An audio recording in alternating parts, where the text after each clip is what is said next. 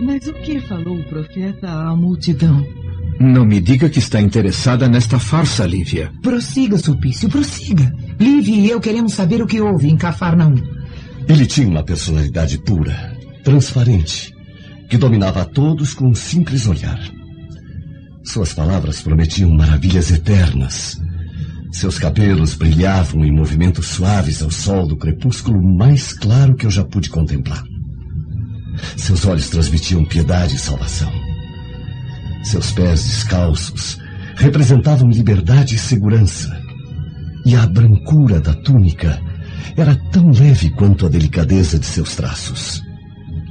Esse homem simples representava a maior esperança daquele povo sofrido e miserável. Eu podia ver isso nos olhos daquelas almas surpresas, encantadas com a aura de fé que ele espalhava. Falava sobre nossas conquistas e realizações mesquinhas. Criticava a ostentação das obras monumentais de Herodes. E, repetindo infinitas vezes, afirmava que acima de César está um Deus todo-poderoso, o Salvador dos desesperados e dos aflitos. Afirmava humildemente que todos somos irmãos filhos deste Pai misericordioso que ainda iremos conhecer. Pelos deuses! Nunca ouvi palavras tão maravilhosas. Eu estou chocado. Isto vai contra tudo o que cremos e aprendemos em nossa tradição. Conte mais sobre o profeta, senhor Supício. E os milagres? Ele realmente faz curas milagrosas? Todos nós Irmãos? Mas isso é um completo absurdo!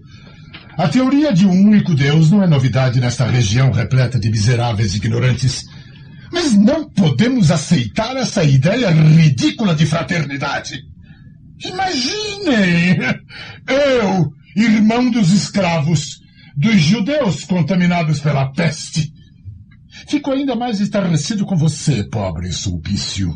Homem tão inteligente, deixar-se levar pelas afirmações desequilibradas deste novo profeta, além de ter se misturado a ralé para ouvi-lo. Governador Pilatos, me desculpe, mas eu mesmo ainda não consegui entender o que me fez ficar ali parado, ouvindo aquele homem. Tenho consciência de que sua doutrina é muito perigosa pelo fato de defender a igualdade entre servos e senhores. Mas a pobreza e a humildade não parecem causar ódio ao profeta e aos seus seguidores. Todos ali estavam alegres, esperançosos. Por isso eu acredito que tais reuniões não representem ameaça à supremacia do império.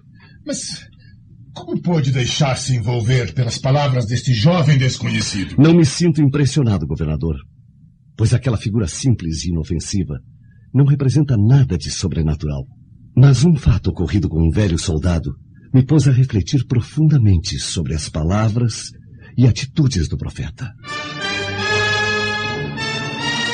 Voltemos agora nossa atenção para o outro ponto de Jerusalém. Mais precisamente para a humilde residência de André de Gioras. Aqui está ele, sozinho, escrevendo sua primeira carta ao filho Saul ainda preso à escravidão no palácio romano de Flamínio Severus. Querido filho, não pode imaginar como fico feliz ao saber que ainda está vivo e saudável. Minha vontade agora é reunir nossos amigos e partir para Roma a fim de livrá-lo deste pesadelo.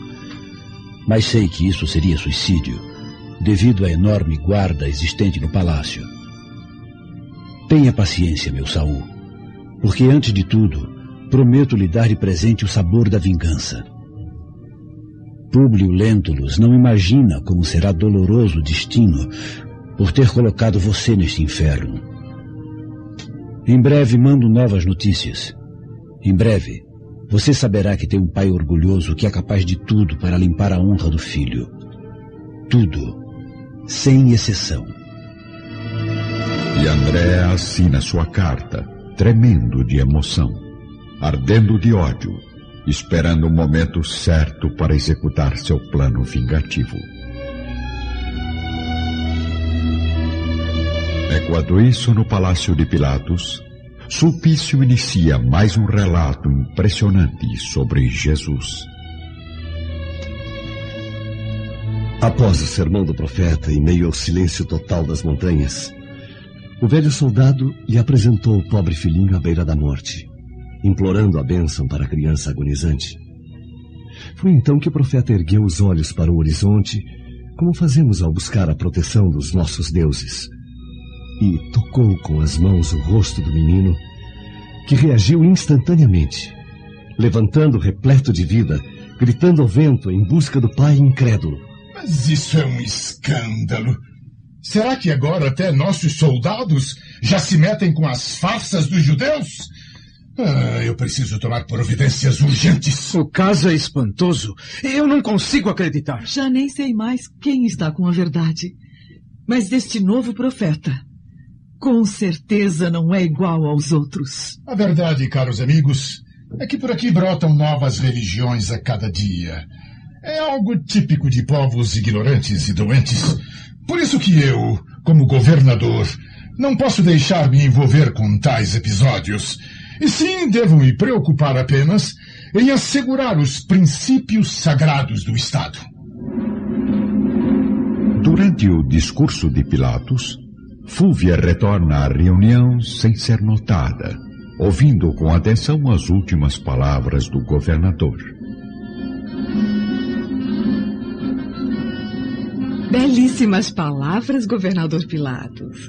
É bom sabermos que o senhor está a par destes acontecimentos absurdos, mas não se abala com estas blasfêmias populares. ah, Fulvia Lentulus. Pensei que estivesse em casa a consolar seu marido. Seja bem-vinda novamente, Fúvia.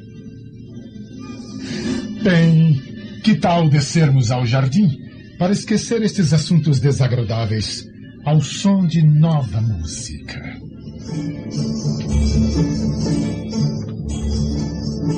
Bem próximo ao palácio governamental, vamos encontrar Salvio Lentulus, no quarto de sua residência, ainda sonado, deitado na cama, chamando pela esposa.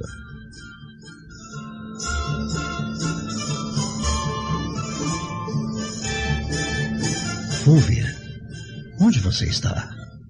Por que não vem dormir? E a reunião prossegue no suntuoso jardim de Pôncio Pilatos. Mas agora os presentes se dividem em pequenos grupos no centro do enorme pátio de árvores. Públio e Cláudia contemplam a pequena Flávia dormindo tranquila embalada pela música. Estou impressionada com a melhora da pequena Flávia, senador Públio, e tenho certeza que ela irá se recuperar completamente. Quando olho minha filhinha dormindo assim como um anjo, nem acredito nas noites que eu e Lívia passamos acordados a sofrer juntos com a dor da pobre menina. Graças aos deuses e ao clima sagrado de Jerusalém, agora temos a esperança de sua total recuperação.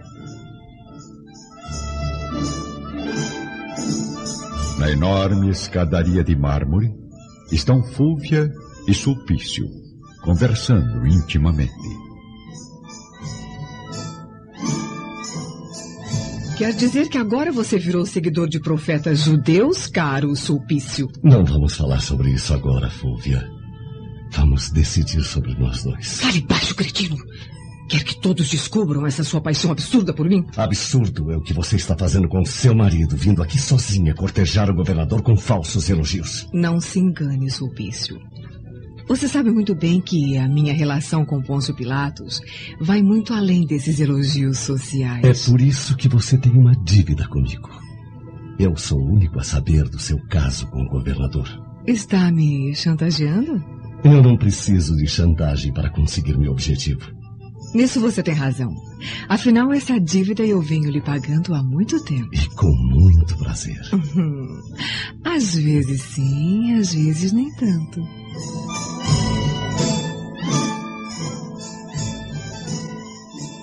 Distante de todos, Pilatos ele via caminho à brisa da noite estrelada.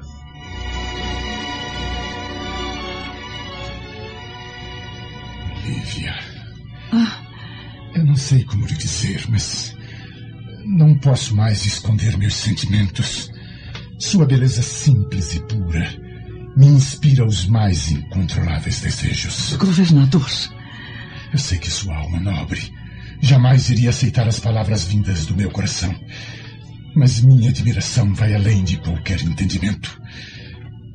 Eu quero me desculpar se, se a estou ofendendo com minha sinceridade. Lamento também por ter inspirado no senhor tal paixão absurda. Suas palavras me surpreendem amargamente. Não apenas por virem de um homem responsável pela moral do Estado, mas também por eu ter confiado na amizade sincera que demonstrou ao meu marido. Mas quando nossos corações falam mais alto, não podem prevalecer as regras e cerimônias políticas, mesmo as mais sagradas. A verdade é que há uma semana tenho o coração partido em pedaços. Não consigo esquecer sua imagem, sua voz, seu perfume. Fiz de tudo para tentar evitar esta cena constrangedora. Mas o que sinto no peito o que sinto no peito é incontrolável. Está enganado, governador. Entre nós não pode haver outra relação a não ser a que diz respeito às nossas condições sociais. Não incentive em si mesmo a corrupção e, e a traição da própria consciência. A sua presença me faz esquecer todos os obstáculos. Pelos deuses! O que aconteceu para me deixar tão descontrolado assim?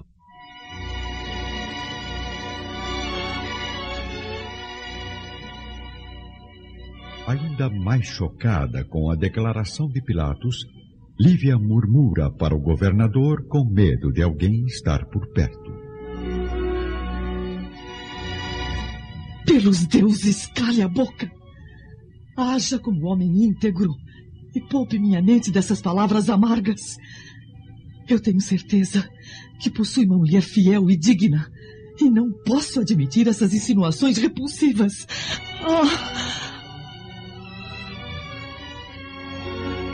Lívia quase desmaia. Abatida e frágil, ela busca apoio em uma árvore próxima quando o governador toca em sua mão delicada e trêmula.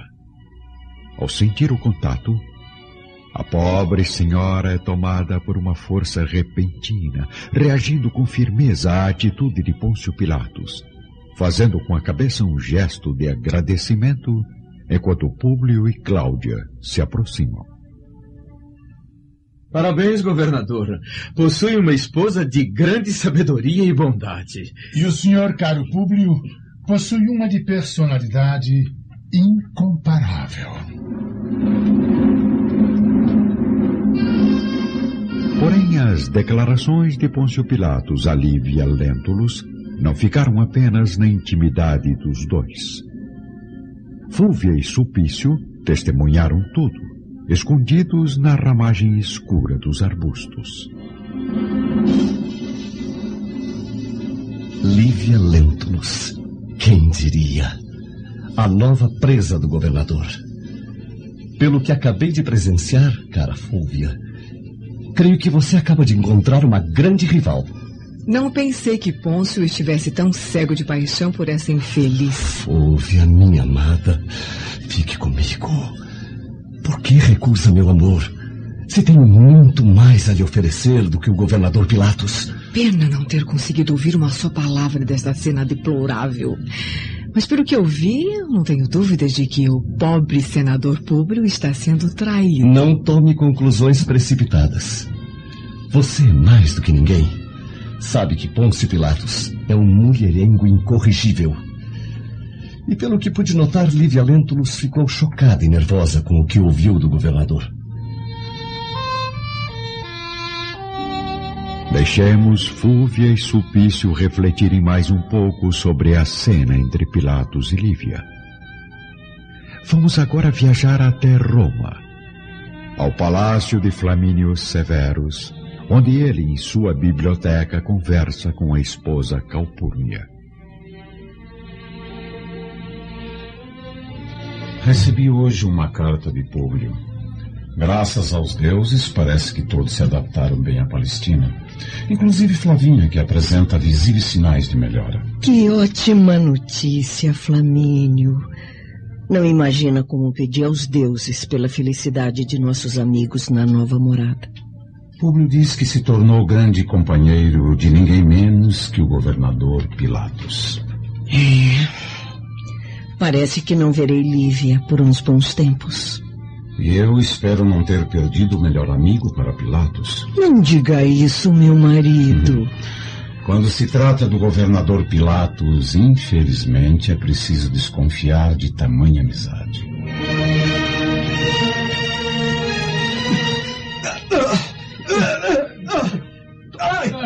Será esse barulho a essas horas, Flamínio? Eu vou chamar o capataz. Deve ser mais uma briga de escravos. No pátio, em frente ao palácio de Flamínio, ocorre grande confusão entre os servos devido a uma briga entre o judeu Saul e um jovem escravo de outra raça. O capataz, juntamente com Flamínio, se aproxima para apartar a luta.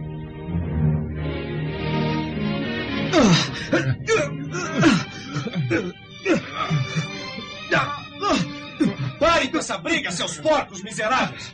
Esse judeu é louco. Começou a me bater de repente. Mas o que é que está vendo aqui? Me larga! Me larga! Eu vou matar esse verme mentiroso! Então foi você que começou o tumulto de novo, escravo miserável? Desta vez não tem desculpa. Vai direto para a açoite. Espere um pouco, capataz. Deixe Saul explicar o motivo de sua ira. Este romano vem me humilhando desde que aqui cheguei, senador Flamínio. Mas hoje eu não pude me controlar. Eu não fiz nada. Apenas disse o que todos sabem. Os judeus são seres inferiores aos romanos. Não foi só isso, senador. Ele sabe que não foi. Falei apenas que o senador Públio Lentulus é um grande homem e que jamais maltratou seus servos. Mesmo os judeus imprestáveis. É mentira! É mentira! O senador Públio Lentulus morou no palácio ao lado durante toda a sua vida. E sempre foi justo com seus escravos. Sei disso porque Públio é meu melhor amigo. Por acaso o conhece, judeu? Longe da atenção do jovem Saul, vamos voltar a Jerusalém, no palácio de Pilatos, onde Fúvia e Sulpício ainda conversam a sós. Esqueça o governador, Fúvia. Ele não é o homem para você. E eu sei que Salve o Lentulus não a vê como um amante, sim como uma simples esposa fiel que não tem vontades próprias. Hum, mesmo que Salve me tivesse como amante, eu não o vejo como homem há muito tempo. Ele só pensa em seu trabalho, nos livros e, acima de tudo, no sobrenome. Então, o que a impede de satisfazer meus desejos com seu corpo já carente de amor? Hum, está bem, Sulpício. Você me convenceu. Prometo me entregar a você caso me ajude a executar um plano que acabo de imaginar. O que está tramando desta vez, Fulvia? Nada muito arriscado. Apenas. Apenas pretendo levar ao conhecimento do senador Públio a infidelidade de sua mulher. Mas como? Tenho menos temos certeza disso. Você pode não estar certo. Eu, depois do que venho presenciando ultimamente, não tenho a menor dúvida. Você me ajuda ou não? O que eu não faço por você, amada Fúvia? Em primeiro lugar, precisa evitar a mudança de Públio e sua família para Nazaré. Levá-los mais adiante, em outro recanto, a fim de dificultar o contato entre Lívia e Pilatos. Em seguida, vou interferir pessoalmente para que você seja designado guardião do senador na estação de repouso. Depois disso, deve me colocar a par de todos os acontecimentos para executarmos juntos a segunda parte do plano. Será que consegue? Eu temo que o governador desconfie de algo. Não se preocupe com o governador. Faça apenas a sua tarefa. Saberei recompensar os seus esforços com o que mais deseja. Promete? Você sabe que eu sou uma mulher de palavras, Sulpício. Já provei isso várias vezes na intimidade dos seus aposentos. Está bem, Fúvia. Estamos combinados.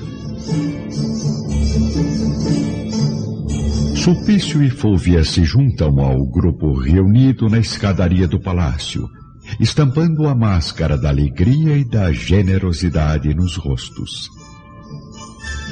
Por onde andaram os dois? Já estávamos todos aqui preocupados. Respirando a brisa sagrada do palácio governamental, conversando sobre a farsa do novo profeta. Eu creio que esse homem será fonte de longos debates. Não se eu mandar eliminá-lo o mais breve possível. Tenha calma, Pilatos. Ele é apenas mais um profeta. Bem, governador, senador, senhoras, já está ficando tarde. Eu vou me dirigir para meus aposentos. Até amanhã. Boa noite a todos. Boa noite. Boa noite, Sulpício. Durma com apenas um olho fechado. O outro mantenha sempre aberto. Para qualquer tumulto causado por este profeta de Cafarnaum. Claro, claro, governador. Pode ficar tranquilo. Boa noite. É, espere um pouco, senhor Sulpício. Também estou de saída. É, me acompanha até a entrada do palácio? Pois não, senhora. Boa noite a todos. De volta a Roma, ao palácio de Flamínio Severus, encontramos o jovem Saul, pressionado pela pergunta do senador romano.